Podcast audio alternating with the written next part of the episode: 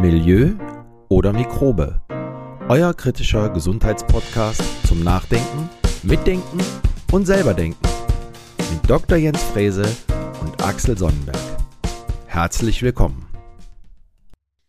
Ja, hallo, liebe Zuhörerinnen und Zuhörer. Ähm, heute haben wir uns mal ein etwas schwereres Thema rausgegriffen, aber bevor wir dazu kommen, hallo Jens, grüß dich. Ja, moin moin und grüß Gott. Ja, ich sagte es gerade, ein etwas schwereres Thema. Wir versuchen ja sonst immer auch ein bisschen Humor und Leichtigkeit bei uns reinzubringen. Aber diesmal haben wir uns, ein, wie gesagt, ein etwas schwereres Thema vorgenommen und haben dazu zwei ganz, ganz interessante Gäste eingeladen in unseren Podcast. Jens, Ladies First, wir haben nämlich eine Dame und einen Herrn heute da. Jens, du machst die Vorstellung. Ja, vielen Dank für den Staffelstab. Also erstmal ähm, möchte ich Miriam Reichel begrüßen aus dem sonnigen Südafrika. Hallo Miriam. Hallo Jens, grüß dich. Guten Morgen. Guten Morgen, hallo. Äh, Miriam und ich, wir kennen uns schon so ein paar Tage. Ähm, wir haben uns auch häufiger schon in Südafrika gesehen und äh, Miriam hat eine sehr spannende Geschichte. Wir haben in der Corona-Zeit haben wir das erste Interview dazu mal gemacht, äh, weil ich wissen wollte, wie eigentlich die Situation in, in anderen Ländern und in Südafrika ist. Und ja, dann haben wir uns äh, kennengelernt und Miriam hat ähm, eine sehr spannende Geschichte, weil sie war Betroffene und vor 20 Jahren ähm, war sie in der Situation, dass die Schulmedizin gesagt hat, okay, wir, wir können jetzt nichts mehr machen. Und dann ist etwas passiert, was man manchmal sieht. Herr Drews wird gleich äh, da vielleicht auch zwei, drei Sätze zu sagen können. Ähm, dann ist sie in die Remission gekommen. Wir werden gleich von ihr erfahren, ähm, wie das Ganze vonstatten gegangen ist. Und sie lebt jetzt kerngesund seit äh, 14 Jahren in Südafrika und betreut Gruppen von äh, Betroffenen, Krebsbetroffenen, hat einige Bücher geschrieben, die ich nur sehr äh, sehr warm, warm empfehlen kann. Ich habe äh, zwei, drei lesen dürfen. Und ja, betreibt auch einen Verlag, allerdings in Deutschland, aber da kannst du vielleicht noch ein bisschen ergänzen. Ja, danke dir. Ja, ich habe einen Verlag oder ich habe zwei Verlage in Deutschland, lebe aber in Südafrika. Und ähm, ja, meine Verlage beschäftigen sich in erster Linie mit Schule und eben mit Heilungsthemen, also besonders meiner Krebsgeschichte. Damit habe ich relativ spät angefangen.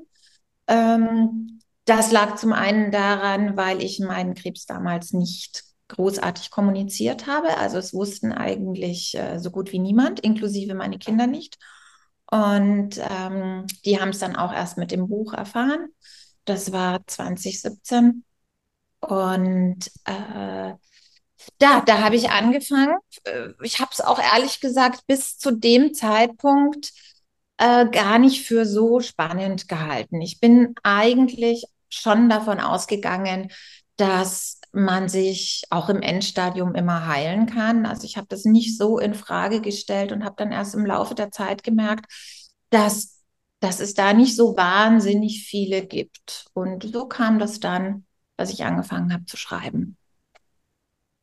Super. Ja, herzlich willkommen bei uns im Podcast. Danke, dass, dass Sie hier sind. Ja, ähm, ihr habt es schon gehört, äh, am Anfang ein bisschen Spannung, aber ein etwas schwereres Thema. Jetzt äh, wisst ihr es. Also wir beschäftigen uns heute um Krebserkrankungen. Es geht um Krebserkrankungen. Und ich darf jetzt den Herrn in unserer Runde vorstellen, den zweiten äh, wahnsinnig interessanten Gast, äh, Herrn Professor Drews. Hallo, Herr Professor Drews. Hallo. Grüß Sie. Grüß Sie auch. Ja, ähm, äh, wie Jens, äh, bei Frau Reichel stelle ich sie auch ein bisschen äh, vor, damit äh, unsere Hörerinnen und Hörer wissen, mit wem wir es hier zu tun haben.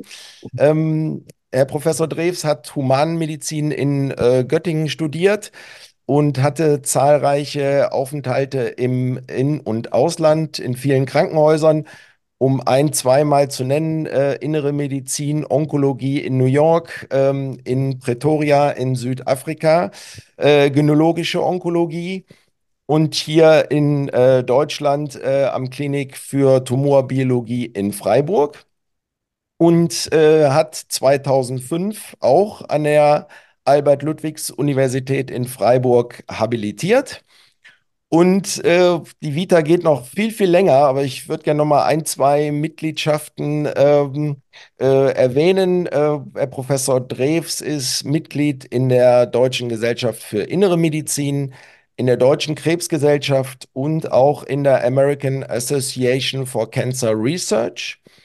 Und äh, wie der Jens es eben schon gesagt hat, er hat äh, 2012 die Hausarztpraxis seines Vaters, glaube ich, übernommen, genau, in Sigte in der Nähe von Braunschweig und äh, hat seit 2011 äh, auch das Unifontes Tumorzentrum in Köln gegründet, hat es dann mit nach Sigte genommen und praktiziert dort jetzt.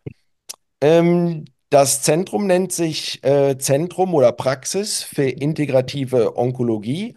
Und äh, dazu hat Professor Drews auch äh, ein Buch verfasst, äh, auch zur integrativen Onkologie. Und damit wir jetzt auch mal loslegen ähm, und äh, unsere Gäste auch mal zu Wort kommen, Herr Professor Drews, die erste Frage so als Einstieg habe ich, ähm, was heißt eigentlich integrative Onkologie? Oder was stellen Sie sich oder was man, muss man sich bei Ihnen darunter vorstellen? Ja, vielen Dank für die Vorstellung und Einleitung. Ähm, es ist tatsächlich ein langer und teilweise auch komplexer Weg, der mich von Schulmedizin, Forschung, allem, was dazugehört, ähm, dann doch auch in andere Bereiche geführt hat, so dass ich behaupten möchte, dass ich heute im Bereich der Krebsbehandlung und Forschung fast alles gemacht habe, bis hin auch zu das, was man äh, nicht nur Schulmedizin, sondern dann alternative Behandlungsformen nennt. Dieser Begriff ähm, hatte ja lange Zeit Bestand und hat so symbolisiert, dass das zwei Lager sind, ne? alternativ. Das eine ist die Schulmedizin, das andere ist die Alternative. Ne? Es gibt also nicht das Miteinander. Das kam dann ein bisschen später von der Begrifflichkeit, da hieß es dann komplementäre Medizin. Das heißt, man hat zur Schulmedizin als dem festen Standard dann etwas zusätzlich machen können oder dürfen. Das war die Begrifflichkeit komplementäre Medizin. Integrative Medizin ist jetzt ein Stand, den ich aus meiner Sicht so äh, interpretiere und sehe, dass man eine Offenheit hat für alle Formen der Medizin, wenn es um eine Krebserkrankung geht das heißt, hier wird nicht irgendetwas ausgeschlossen, sondern es gibt die Schulmedizin, es gibt die traditionell chinesische Medizin, es gibt ähm, heilpraktische Medizin, also verschiedenste Arten und eher das Individuum in den Mittelpunkt stellt und sagt, welche äh, Therapieform ist denn für diesen einzelnen Menschen in diesem Augenblick das Richtige? Das kann mal die Schulmedizin sein, kann aber auch mal was ganz anderes sein, können mentale Ansätze sein. Und das bedeutet die Begrifflichkeit integrative Onkologie für mich. Vielleicht noch mal eine Frage von mir. Ich grätsch da mal rein. Ähm, muss man nicht eigentlich diese Spaltung begraben? Muss man nicht einfach sagen, es gibt eine Medizin, die heilt oder die eben auch manchmal nicht funktioniert und diese Begrifflichkeiten ähm, aus dem Kopf bekommen? Denn Schwarz und Weiß, wir haben ja eine Genugspaltung in der Gesellschaft. Ähm, macht aus meiner Sicht nicht besser. Ich sage meinen Seminarteilnehmern mal ganz gerne, es gibt eben nur das, das funktioniert oder nicht funktioniert. Und wie wir das dann nennen, äh, da finde ich diese Begrifflichkeiten integrativ schon besser. Ja? Also wir integrieren etwas, wir integrieren die Ernährung, wir integrieren Bewegung, mentale Prozesse etc. So denke ich, verstehen Sie das auch, oder? Absolut. Also diese Abgrenzung, äh, ich sage immer, wir sind ja nicht hier irgendwie bei Fußballvereinen und es geht um eine ernste, schwerwiegende, lebensbedrohliche Erkrankung. Da sollte man meiner Meinung nach für alles offen sein. Ein ähm, gutes Beispiel ist immer, früher wurde so der Begriff ähm, Immuntherapie für die sogenannten alternativen Therapien abgestempelt, eher negativ. Ähm, heute haben wir schulmedizinisch immuntherapeutische Ansätze, jetzt ist das plötzlich hochfähig geworden. Aber das zeigt so ein bisschen die Spaltung, die uns nicht wirklich weiterhilft, sondern man muss das Ganze zusammenführen und viel mehr Offenheit haben ähm, für ähm, alle Bereiche, die hier für den Patienten hilfreich sein können. Mhm. Der Patient ist halt ein Individuum. Wir, wir, leben jetzt natürlich in schulmedizinisch gesehen in einer Zeit einer sogenannten Evidence-Based Medicine, wo es um Statistik geht, wo der Einzelne, das Individuum leider aber meist oder nicht meist, sondern überhaupt nicht berücksichtigt ist. Ja, schöner Einstieg. Dann äh, möchte ich mal Folgendes äh, in die Runde werfen. Und zwar, wenn man sich ein bisschen mit der Geschichte beschäftigt. Es gibt ein sehr schönes Buch zum Thema Krebs, das heißt Der König der Krankheiten. äh, 700 Seiten Pulitzerpreisgewinner. Ich habe damals damit äh, den Einstieg in die ähm, in diese ganze Thematik äh, gewonnen und war sehr überrascht, wo eigentlich diese ganzen Therapieverfahren herkamen, nämlich zum Teil aus, äh, aus dem Zufall heraus. Und wenn man sich ein bisschen mit der Geschichte beschäftigt, ich denke hier zum Beispiel an Richard Nixon, der den War on Cancer äh, in den, ich glaube, 70er Jahren ausgerufen hat. Jetzt hat Herr Biden nochmal nachgelegt, weil er selber einen Sohn hat, der 2015 an einem Hirntumor gestorben ist der auch nochmal sehr viel Forschungsgeld zur Verfügung gestellt hat. Aber wenn ich mir die nüchternen Zahlen anschaue, dann komme ich jetzt als Außenstehender, also nicht Schulmediziner, zu dem Ergebnis, okay, wir haben immer mehr Verfahren, wir haben immer mehr Methoden, wir haben gerade Immuntherapie und so weiter erwähnt, aber auf der anderen Seite haben wir immer mehr Patienten. Und wenn ich jetzt unterm Strich sage, es ist nicht wirklich besser geworden, umso mehr Therapieverfahren wir entwickeln, es wird eigentlich rein statistisch betrachtet immer schlimmer.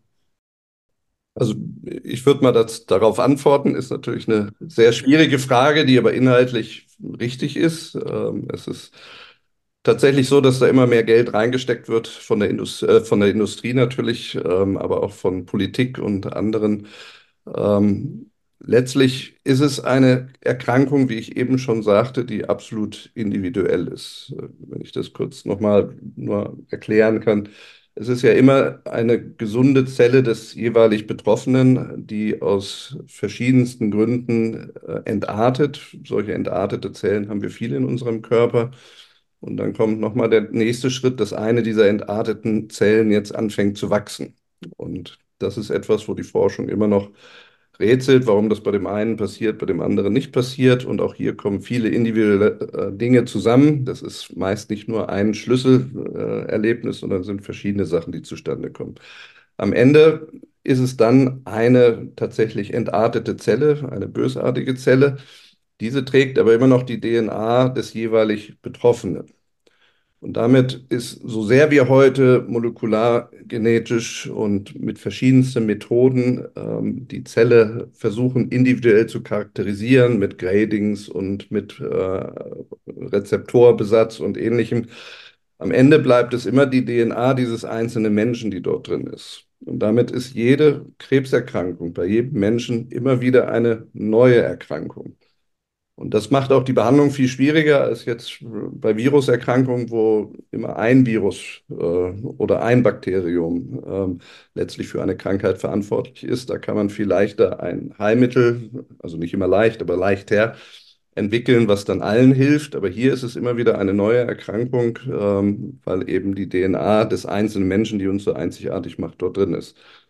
Das ist eine der Erklärungen, warum es vielleicht schwierig ist, hier tatsächlich das Heilmittel für alle zu finden.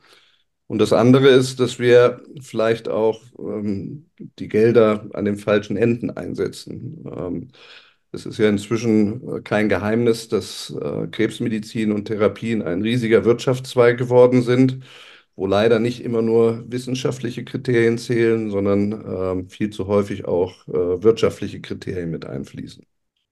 Darf ich da nochmal einhaken? Ähm, aber ist vielleicht das auch so der, wie Sie es gerade äh, beschrieben haben, dass es immer wieder, dass es immer individuell ist? Aber ist das vielleicht dann auch, äh, sagen wir mal, pharmazeutisch der falsche Ansatz, dass man halt versucht, äh, ein Medikament für äh, immer dieselbe Krebsart zu finden und man viel individueller äh, Therapien und auch Medikamente finden müsste? Ja, richtig. Die sogenannte Evidence-Based Medicine, wie wir sie ja heute nennen und uns selber auferlegt haben, sage ich jetzt mal, also uns mal als Schulmediziner gesprochen, ähm, ist halt etwas, wo statistisch geguckt wird. Also ich nehme eine Gruppe von 1000 Betroffenen, die behandle ich äh, mit Medikament A und die andere Gruppe mit Medikament B. Und dann sind, äh, ist Medikament A für die eine Gruppe äh, um ein oder zwei Prozent besser wirksam und dann müssen alle mit dieser Therapie behandelt werden. Dabei mag es sein, dass für den Einzelnen die vermeintlich schlechtere Behandlung das richtige Medikament gewesen wäre. Und das zeigt so ein bisschen, dass, dass diese Form ähm, der Forschung und äh, die Form des Ansatzes, den wir heute betreiben, gerade bei Krebserkrankungen nicht unbedingt passend ist, sondern man tatsächlich eher für den Einzelnen den richtigen Weg finden muss. Und das ist auch so ein bisschen den Ansatz, den ich verfolge. Wenn ich da nur kurz was anmerken darf, ich finde aber auch, dass Krebs eine gesellschaftliche Krankheit ist. Natürlich ist es rein individuell und, und, und jeder Mensch ist anders und jede Erkrankung ist anders, aber gesellschaftlich betrachtet haben wir uns, glaube ich, in, in eine Form der Gesellschaft manövriert, wo einerseits die Eigenverantwortung nicht mehr vorhanden ist und, und wo man einfach immer mehr hofft, dass man eben zum Arzt geht und der regelt das für einen.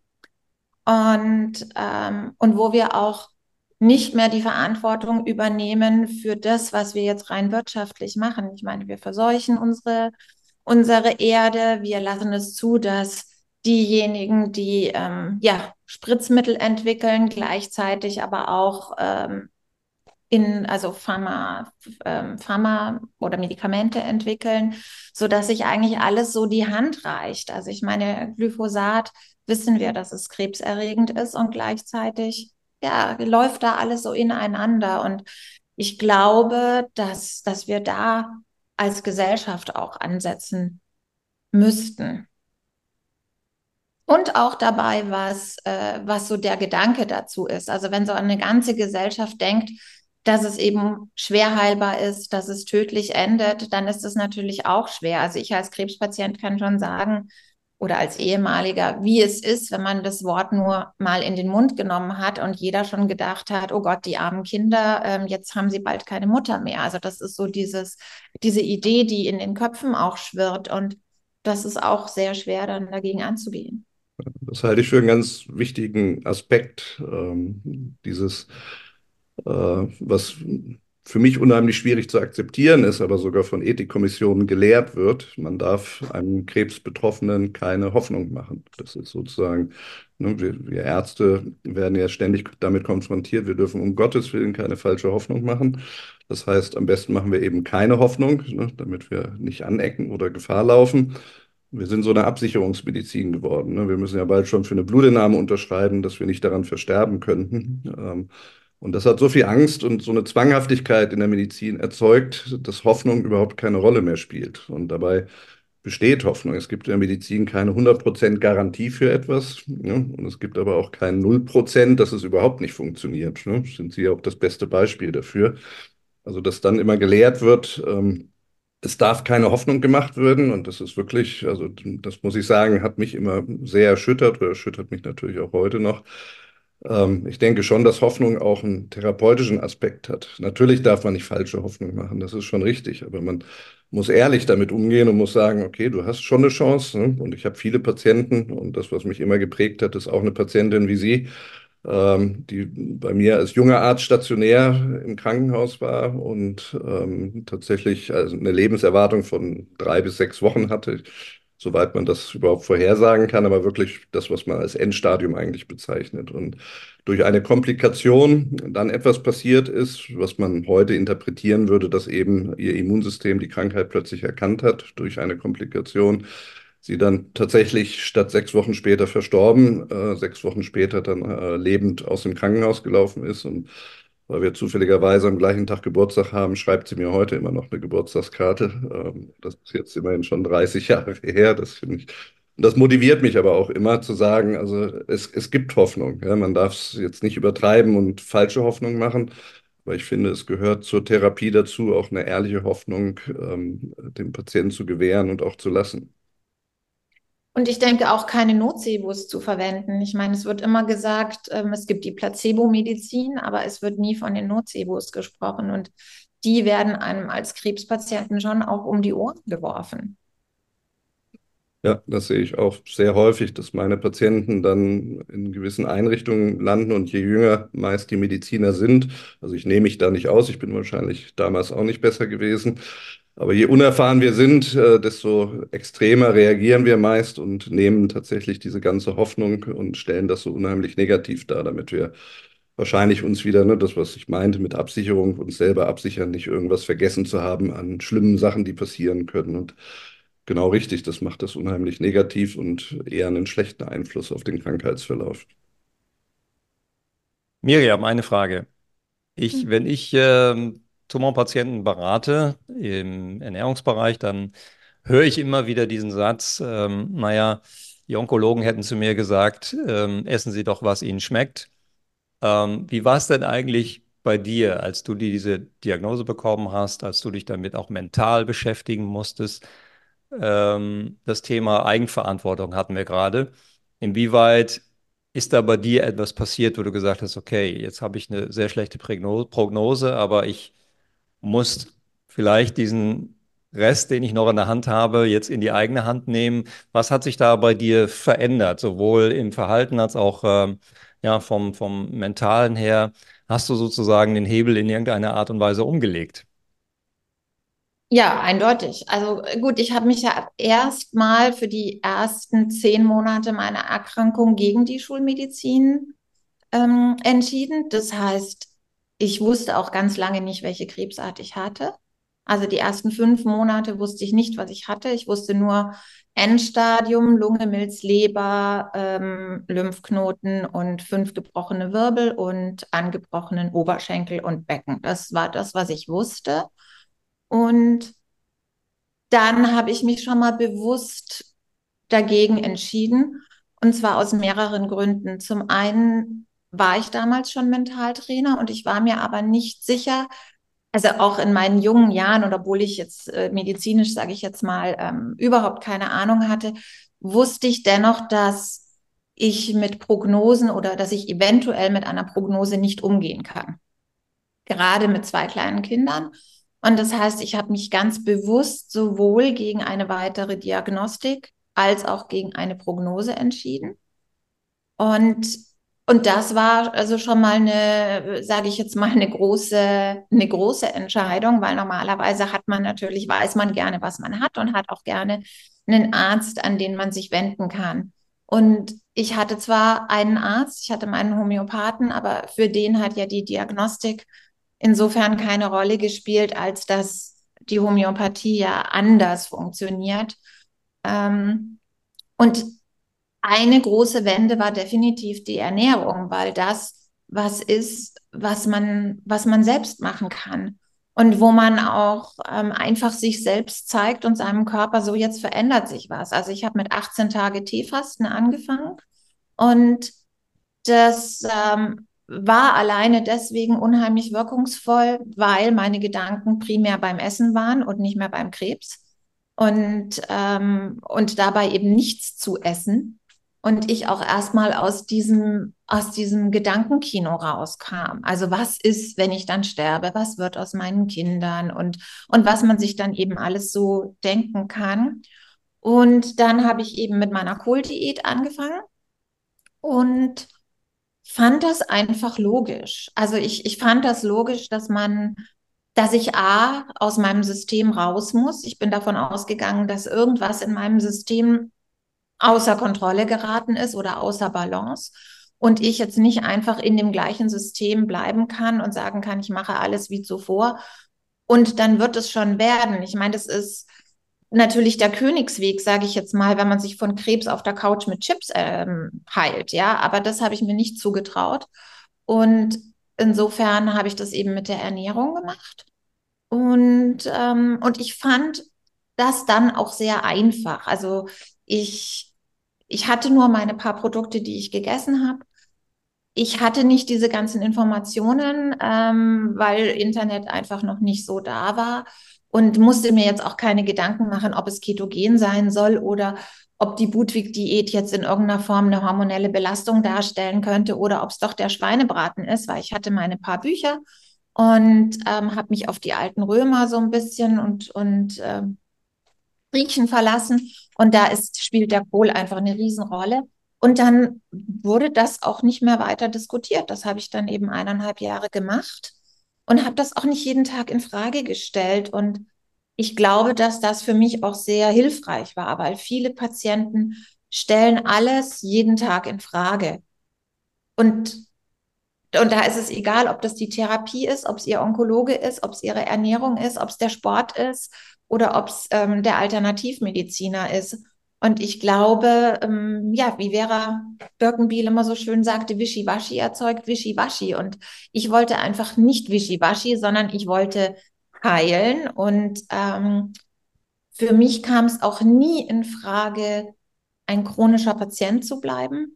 Und es kam auch nie für mich in Frage, ein Mensch zu werden, der ähm, Medikamente nimmt, dauerhaft.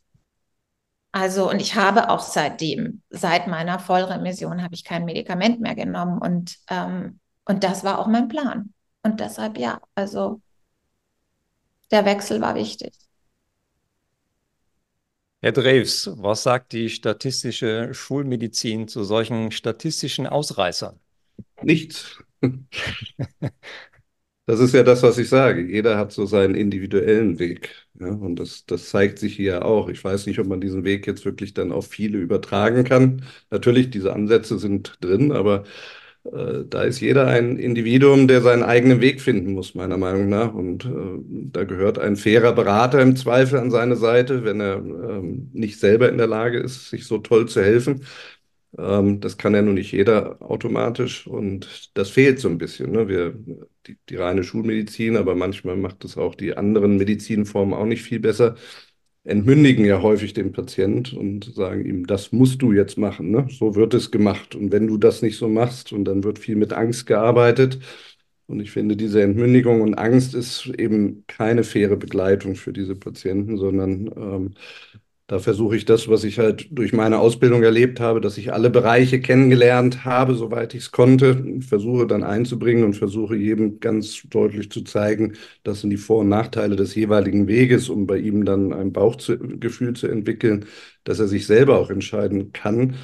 Denn er darf das ja, es ist seine Gesundheit, sein Leben. Und äh, deswegen ähm, dieses ähm, so negativ darstellen, äh, wenn er sich gegen die Leitlinien entscheidet. Ähm, ich bin zwar Schulmediziner und die haben schon in gewisser Weise auch ihre Berechtigung, aber trotzdem vergessen wir den Menschen viel zu häufig dabei. Ne? Wir machen Tumorkonferenzen, da sind alle Spezialisten für die Krankheit dabei, aber der Wichtigste fehlt. Der Patient ist nicht dabei.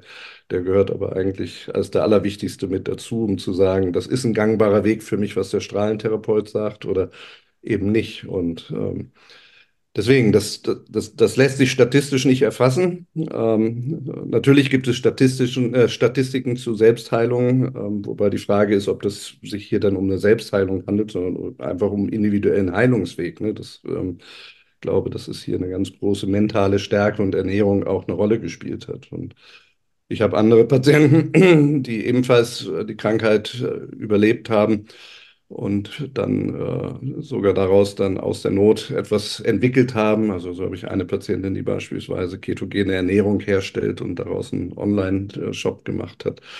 Also da, da können auch ganz tolle Sachen noch zusätzlich daraus entstehen. Aber wie gesagt, es ist meiner Meinung nach nicht pauschal ein Weg für alle der richtige, sondern jeder hat seinen eigenen Weg, aber jeder hat eine Chance, diese Krankheit zu besiegen. Aber wenn ich jetzt mal so rein physiologisch denke, Gibt es irgendeinen Ansatz, wo, wo Sie sagen, so kann man das erklären, was da passiert ist? Weil Miriam hat ja gerade erwähnt, ne, Knochenmetastasen. Ähm, da muss irgendwas passiert sein. Ja, es gibt ja verschiedene Erklärungswege. Ne? Also ich sage immer, man muss bei der Erklärung unterscheiden zwischen dem wissenschaftlichen Denken. Beim wissenschaftlichen Denken ist es eben so wie bei dieser Patientin, die ich vorhin als Beispiel genannt habe. Wenn das Immunsystem lernt, die Krebszelle zu erkennen, dann ist es, ist die Krankheit durch den eigenen Körper heilbar, so wie wir uns vor Viren und Bakterien ja auch schützen können. Das heißt, bei der Patientin damals ist es zu einem Tumorzerfall und äh, Ausschüttung von Tumorzellen in die Blutbahn gekommen, die dann dazu geführt hat, dass das Immunsystem die Tumorzellen als falsch erkannt hat. Und dann kann so eine Krankheit auch noch so weit fortgeschritten innerhalb von sechs Wochen der Körper selber ausheilen. Wir versuchen das ja eben mit Immuntherapien heute zu machen, die ich schon erwähnt habe. Das heißt, auch wir benutzen die Tumorzellen des Patienten und verändern sie in der Petrischale so und spritzen sie dann tot zurück, also kaputte Tumorzellen, dass das Immunsystem von diesen lernen kann, die aktiven Tumorzellen zu erkennen. Und das funktioniert auch recht häufig sehr gut. Und äh, wenn es funktioniert, hat es eben auch direkt diesen Heilungsansatz. Aber nochmal, es ist sehr individuell und das ist jetzt das rein wissenschaftliche Denken. Wenn Sie jetzt ähm, Psychologen, Psychiater fragen oder Heilpraktiker oder Homöopathen, da sind die Erklärungsweisen ja ganz anders, die für einen wissenschaftlich arbeitenden oder denkenden Menschen nicht zwingend nachvollziehbar sind. Aber das heißt ja nicht, dass sie falsch sind. Deswegen, das, was Sie eingangs sagten, wer heilt, hat recht, sage ich mal ganz vorsichtig. Das mag ich zwar auch nicht so gern, das Wort ist ein bisschen zu plakativ. Aber ähm, letztlich gibt es andere Erklärungen, die wissenschaftlich nicht erfassbar sind. Aber die Wissenschaft erklärt dieses dadurch, dass das Immunsystem die Zellen erkennt, aus welchem Grund auch immer. Jetzt habe ich eine, noch eine Frage, äh, Frau Reichel. Sie sagten eben, ähm, ja, äh, wenn ich jetzt erkrankt bin oder Sie waren erkrankt und ähm, ich habe nicht alles in Frage gestellt. Ne? Was ist mit meinen Kindern, was ist mit meinen Freunden und, und, und. Ähm, aber die spannende Frage ist ja für, für, für Menschen, die äh, in sich in einer ähnlichen Situation befinden, wie haben Sie das geschafft? Also wie schafft man es? ähm, jetzt nicht mehr immer alles in Frage zu stellen, weil ähm, äh, in einem ersten, ja, in einem ersten Schock, sage ich jetzt mal, hat man ja schon eine Diagnose, äh, dass man halt schwer erkrankt ist. Ich finde, das ist immer eine bewusste Entscheidung. Das, das ist genauso, sage ich jetzt mal, wie bei Corona oder jetzt bei dem Krieg. Wie viel Information tut mir gut? Und äh, wenn ich jeden Morgen in die Corona-Statistiken gehe und irgendwie lese, wie viele Menschen gestorben sind, dann kann ich irgendwann glauben, dass ich auch bald dabei bin. Und ähm, also ich habe hab ja dann nach fünf Monaten habe ich ja meine Diagnose durch Zufall bekommen und ich habe bewusst zum Beispiel nichts darüber gelesen. Also mein Homöopath hat mir zwar immer gesagt, dass ich mein eigener bester Arzt sein soll. Und ich bin dann auch gleich ähm, bei ihm mit diversen Buchtiteln von der ersten Behandlung rausgekommen und ähm, sollte mich eben fortbilden und zwar so weit, dass ich selbst eine Entscheidung treffen kann, wie ich weiter vorgehen will.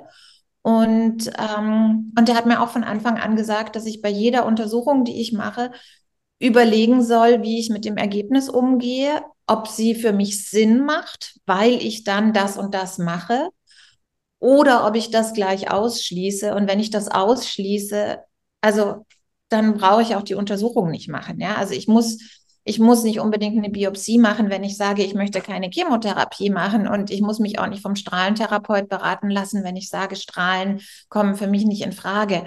Und das ist eine ganz bewusste Entscheidung.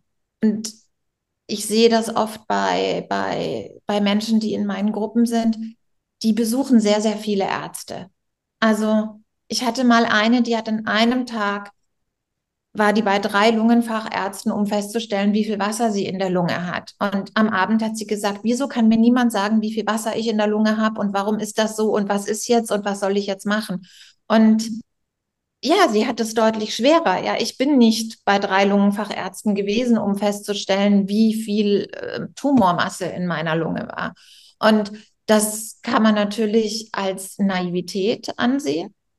Und da ist auch mit Sicherheit eine, eine Portion Naivität dabei. Aber ich habe mich einfach entschieden, wie viel kann ich handhaben, um da durchzugehen. Und ich bin auch ein sehr sturer Mensch und ich bin ein Mensch, der sich, wenn er sich für was entscheidet, das dann macht. Und ähm, ja, also gut, ich habe ja später dann auch der Schulmedizin irgendwann die Hand gereicht und ich will jetzt auch nicht sagen, dass, ähm, dass das eine besser ist als das andere oder dass, dass irgendwas funktioniert. Also ich habe noch niemanden kennengelernt, der A, eine Kohldiät machen wollte und sich auf einen Homöopathen verlassen wollte ähm, in einem Endstadium. Und das verstehe ich auch gut.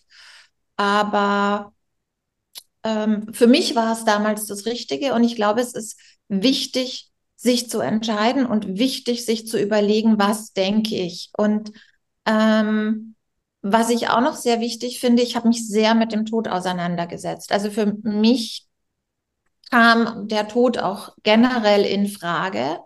Und ich musste jetzt nicht die ganze Zeit vor dem Tod weglaufen. Aber in diesem Anerkennen des Todes habe ich trotzdem beschlossen, dass ich geheilt werde. Und das habe ich auch so kommuniziert. Also später, wenn mein Onkologe mir gesagt hat, Sie werden nie wieder reiten können, dann habe ich immer gesagt, in Ihrer Welt werde ich nicht mehr reiten können, in meiner Welt schon.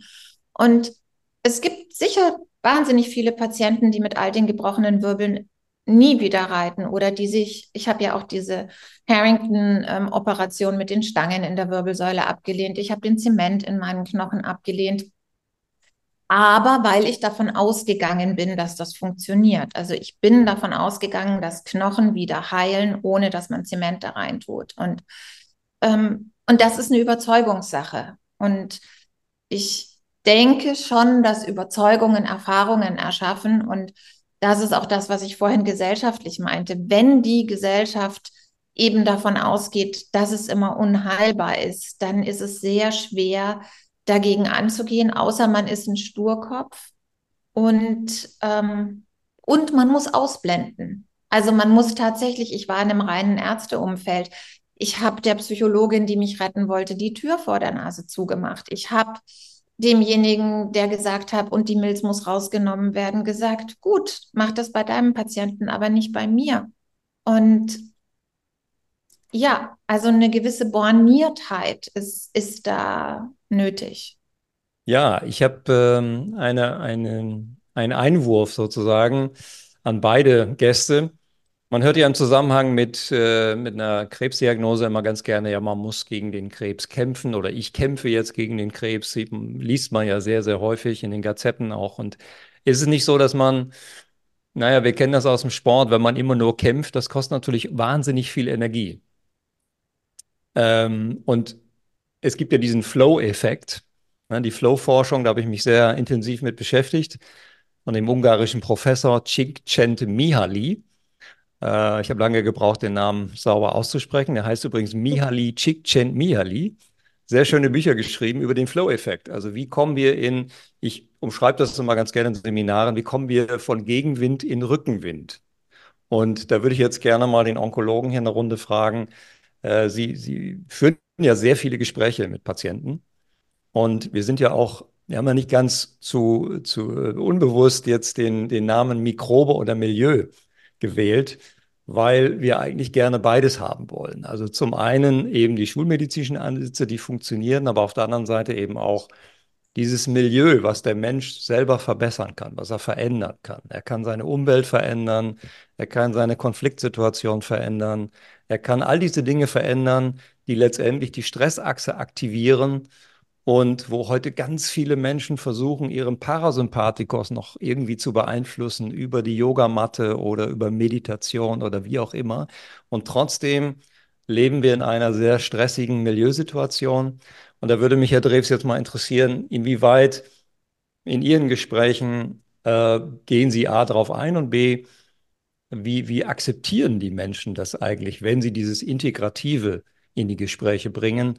Oder haben die Menschen eher die Erwartungshaltung, Onkologe gibt mir jetzt Chemotherapeutikum A, B oder C und dann passt das schon irgendwie?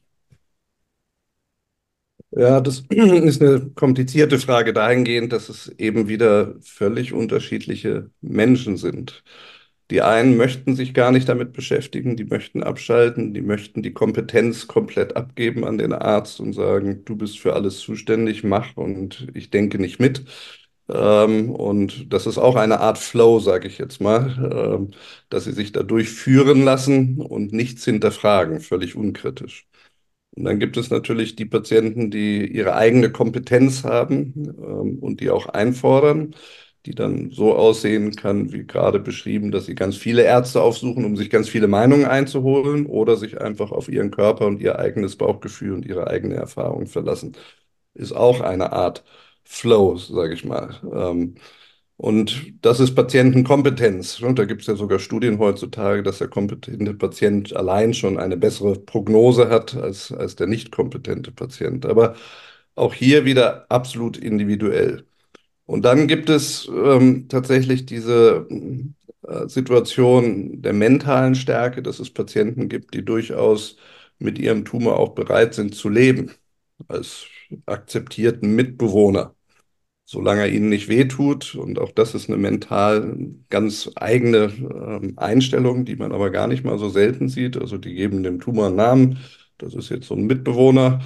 Aber das hat eine gewisse mentale Stärke, muss ich sagen, damit umzugehen, ähm, die auch wiederum äh, eher dazu führt, dass diese Patienten ein, ein, ein gutes ähm, Outcome haben aus der Erkrankung, also tatsächlich auch geheilt werden oder, deswegen mag ich den Begriff auch nicht so gerne, einfach mit der Krankheit überleben können. Denn wir haben unheimlich viele Patienten, wo die Krankheit jetzt mal rein äh, wissenschaftlich gesehen nicht komplett verschwunden ist, sondern immer noch da ist, die aber völlig normales äh, Lebensalter erreichen. Ne? Wir können Zuckerkrankheit heute auch nicht heilen, aber wir haben Methoden geschaffen, dass man mit Zuckerkrankheit angstfrei ein normales Alter erreichen kann. Und auch das gibt es als äh, Möglichkeit bei Tumorpatienten, dass sie sagen, sie leben mit dem Tumor und er muss nicht zwingend verschwinden. Also man hat nicht diesen hohen Anspruch, ständig dagegen zu kämpfen, sondern man lebt mit ihm. Wenn er irgendwo ähm, rumzickt oder Beschwerden macht, dann tut man etwas, äh, in welcher Form auch immer, aber sonst akzeptiert man das für sich. Ähm, deswegen der Flow spielt eine große Rolle. Das wird auf unterschiedlichste Arten äh, angesprochen. Und äh, da sind wir wieder bei dem Punkt, dass auch hier das charakterlich total unterschiedlich ist, äh, was der richtige Weg für den Einzelnen ist. Die Umwelteinflüsse äh, spielen natürlich auch eine Rolle, gerade bei der Suche nach der Ursache. Also viele Patienten brauchen einfach ähm, einen Grund, warum sie das gekriegt haben, einen Schuldigen, den sie anprangern können. Und dann gibt es natürlich viele, die sagen, ich habe immer gesund gelebt, immer gesund mich ernährt, ähm, also überhaupt keinen Grund finden. Und dann gibt es die, die aber dann sagen, ich habe hier eine Trennungssituation, einen Todesfall oder irgendetwas oder ich habe immer ungesund gelebt oder ich habe geraucht und äh, sozusagen ihren Schuldigen dann gefunden haben, was für sie manchmal auch hilfreich ist. Hm. Miriam, wie war es bei dir? Wie hast du aus Gegenwind Rückenwind gemacht? Also ich, ich, ich kann zum Beispiel verstehen, dass einige diese, dieses kämpferische hm, als ihren Weg sehen. Ich glaube, das ist ein einfacher, ein einfacher Weg aus der Angst. Ich denke nur, wenn, wenn man damit nicht aufhört, dass es dann eben auch wieder Stress erzeugt. Und ich, ich hatte auch das Glück, dass mein Mann immer davon ausgegangen ist, dass ich überlebe. Also es war für ihn, das war für ihn eigentlich ausgeschlossen. Also selbst wenn man es ihm gesagt hat, dass es, äh, dass ich sterben werde, dann hätte er immer nur gesagt, nein, meine Frau stirbt nicht. Und das ähm, hat natürlich auch einen unheimlichen Vorteil, wenn das in einer Beziehung jetzt nicht so angstgesteuert ist. Und ähm, und ich wusste, ich meine, ich habe damals, mein Mann ähm, hat schon viel meditiert, ich habe auch meditiert. Also ich kannte diese Techniken und insofern ähm, war das jetzt auch nicht so schwierig, das, das nochmal zu verändern und da und dahin zu kommen.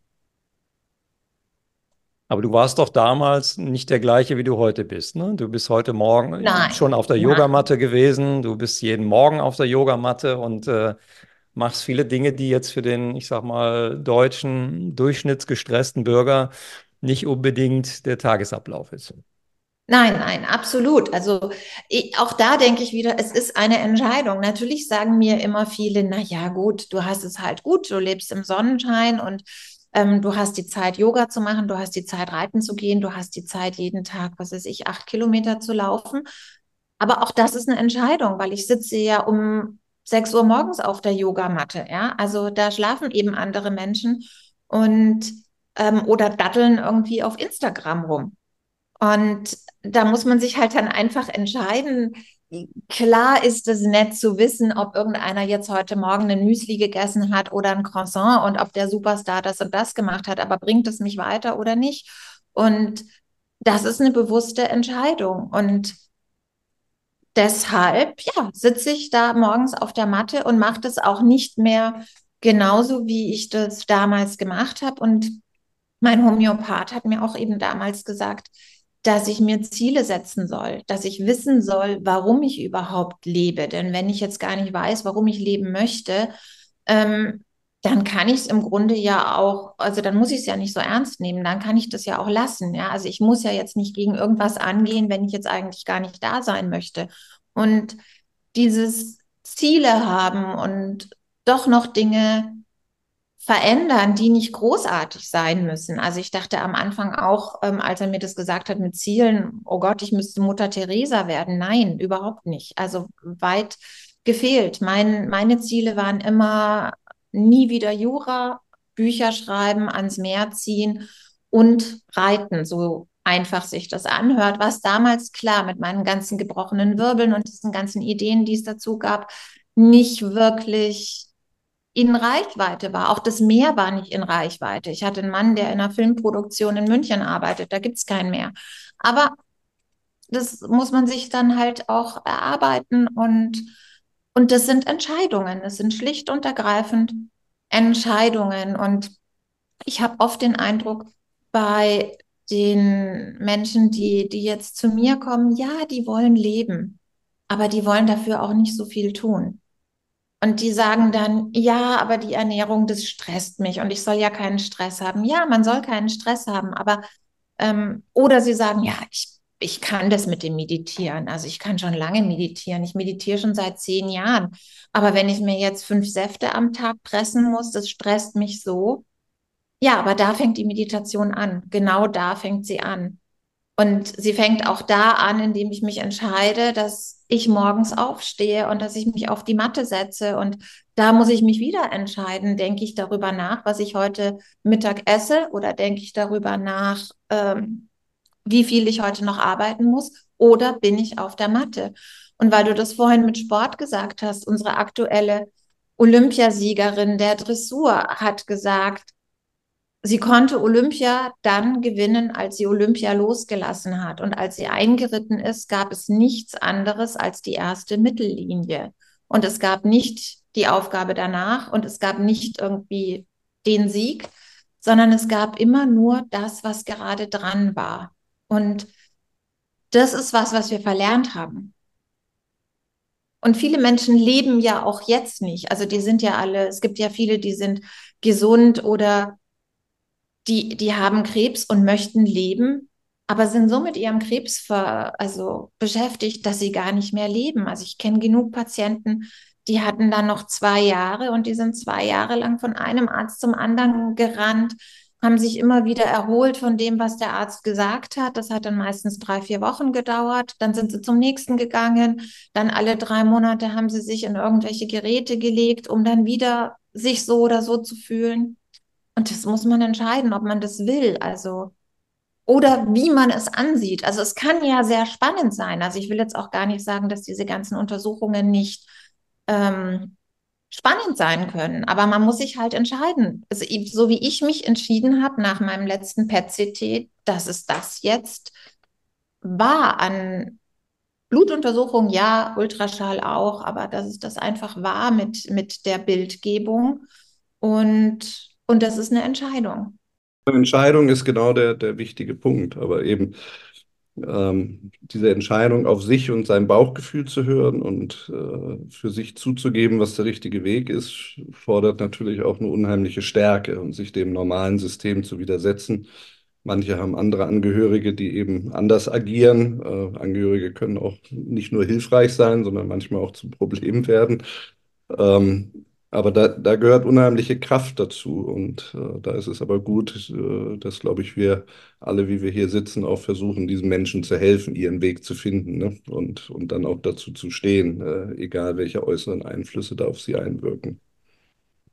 Denn ich finde ja auch, wenn man sich bewusst dafür entscheidet und das mit, je nachdem, wie man das angeht, man kann ja auch das interessant finden, was da passiert. Man muss ja nicht alles immer aus dieser Angstperspektive sehen und da muss man eben dann auch dran arbeiten. Also wenn ich weiß, dass wenn ich alle drei Monate meinetwegen meine Tumormarker nehme und ich bin jetzt vier Wochen vorher schon nervös, dann sollte ich halt irgendwas entweder an dieser Nervosität machen oder ich sollte überlegen, wie oft lasse ich meine Tumormarker ähm, nehmen. Und es ist ja in Ordnung, das zu machen, aber dann muss ich eben daran ein bisschen arbeiten, wie ich damit umgehen kann.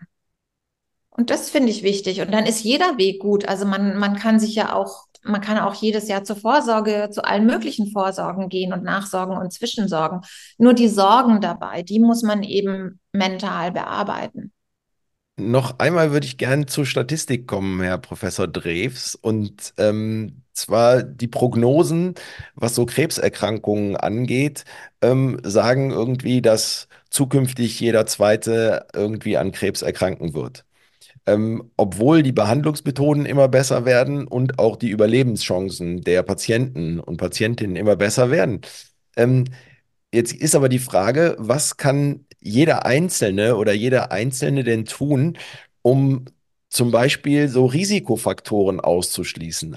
Gibt es da aus Ihrer Sicht was, was Sie sagen würden, das ist das, worauf man auf jeden Fall achten sollte? Es ist im Grunde genommen der gleiche Ansatz, wie wir ihn gerade eben schon hatten, auch therapeutisch. Ne? Es ist erstmal das Eingeständnis für sich selber und den Mut zu haben, zu erkennen, wo man Stresssituationen hat. Also für den einen ist Arbeiten beispielsweise auch Erholung. Ne? Wenn die Arbeit Spaß macht, kann es ja was Positives sein. Für den anderen ist die Arbeit aber stressbelastet. Und das ehrlich für sich einzugestehen. Das Gleiche ist Ernährung. Auch hier gilt immer, wie überall im Leben, meiner Meinung nach eine Nutzen-Risiko-Abwägung. Ne? Was tut mir gut? Wir wissen, was gesunde Ernährung ist. Wir wissen, dass es viele Mangelzustände gibt, ne? diese Risikofaktoren die wir selber vermeiden können, kann man beeinflussen ähm, und auch daran zu arbeiten und nicht zu verdrängen, dass es irgendwann einen auch mal selber treffen kann. Äh, da ist es dann meist schon äh, nicht immer zu spät, aber dann äh, häufig zu spät ist noch rückwirkend zu verändern natürlich, ähm, dass man sich einfach da bewusster wird und das Ganze nicht für sich einfach verdrängt. Ähm, ich glaube, das sind wichtige Punkte, die man in der Prävention machen kann. Wir wollen ja, Axel, nicht zur Spaltung beitragen. Von daher nochmal die Frage an den Professor. Ähm, wo hat denn jetzt die, also ich mag dieses Wort Schulmedizin überhaupt nicht, aber wo hat die, die klassische Medizin, sage ich jetzt mal, wo hat die jetzt Erfolge zu, vorzuweisen? Wo, wo können Sie sagen, okay, da auf der Ebene sind wir wirklich weitergekommen, da können wir heute, wenn ich so an Brustkrebs denke, ich habe im privaten Umfeld einige Brust, Brustkrebspatientinnen, die ähm, ja, die mit ihrem Brustkrebs leben, ob er noch da ist oder nicht. Auf jeden Fall ähm, leben sie ein gesundes Leben. Also es, es ähm, gibt ja durchaus bei einigen Krebserkrankungen äh, Erfolge. Vielleicht nicht bei allen und die Statistiken, wenn man sich die anschaut, sind auch sehr ernüchternd. Trotzdem von Ihnen vielleicht mal einen kleinen Mini-Überblick, wo sind, wo ist die Onkologie erfolgreich und wo ist sie eher auf dem Holzweg? Naja, die Onkologie ist schon auf äh, dem Weg, Erfolge zu verzeichnen. Ähm, und sie hat auch ihre Berechtigung und ihre Daseinsberechtigung. Ne? Nur das, was wir eingangs gesagt haben, es ist eine statistische Größe, die bearbeitet wird. Und wenn man selber auch Betroffene in der Familie hat, wie ich selber auch, dann gibt es immer die zwei Sichtweisen. Ne? Wir haben die ähm, klassische Medizin, die sagt, Mensch, wir können ähm, das Überleben des einzelnen Patienten um drei Monate verlängern im Durchschnitt. Und das wird dann mit, ich sage es mal übertrieben, jetzt Champagner und Begeisterung gefeiert. Während der Betroffene sagt, drei Monate, ähm, wovon redet ihr? Mich interessieren nicht drei Monate, mich interessieren 30 Jahre. Ja, dann können wir über einen Erfolg reden. Also da, da, da sind die Sichtweisen vollkommen unterschiedlich zwischen den Betroffenen und dem, was die Wissenschaft durchaus als Erfolg feiert. Das heißt nicht, dass die Wissenschaft vollkommen unsinnig ist. Wir haben schon durch molekulare Therapieansätze gewisse Krankheiten eine, ähm, eine Heilungschance ähm, ermöglicht. Also nehmen wir jetzt mal Melanom, den schwarzen Hautkrebs, der früher überhaupt nicht behandelbar war. Und hier haben wir jetzt durch molekulare Therapieformen die Möglichkeit, doch bis zu 70 Prozent der Patienten erfolgreich zu behandeln. Das heißt noch nicht unbedingt geheilt, auch hier wieder unterschiedliche Sichtweisen aber wir können die Krankheit erfolgreich zurückdrängen und viel mehr Patienten noch der Heilung zuführen, nur, nur durch den klassischen wissenschaftlichen Ansatz.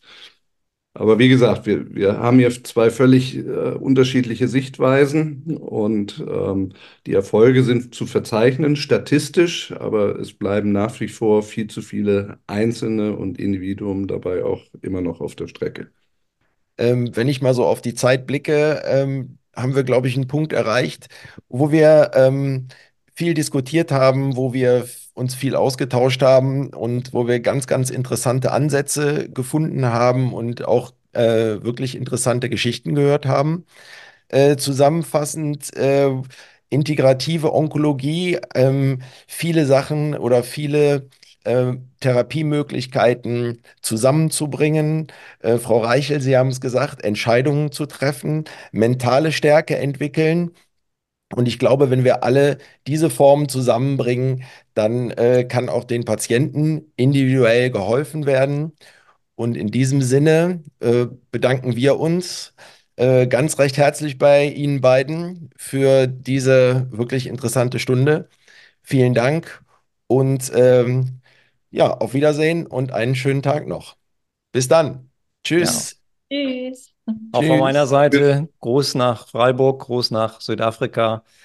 Und äh, ich hoffe, dass wir mal eine äh, Fortsetzungsfolge machen, vielleicht in einem halben oder einem Jahr und äh, vielleicht auch mal spezifisch in einige Themen reingehen.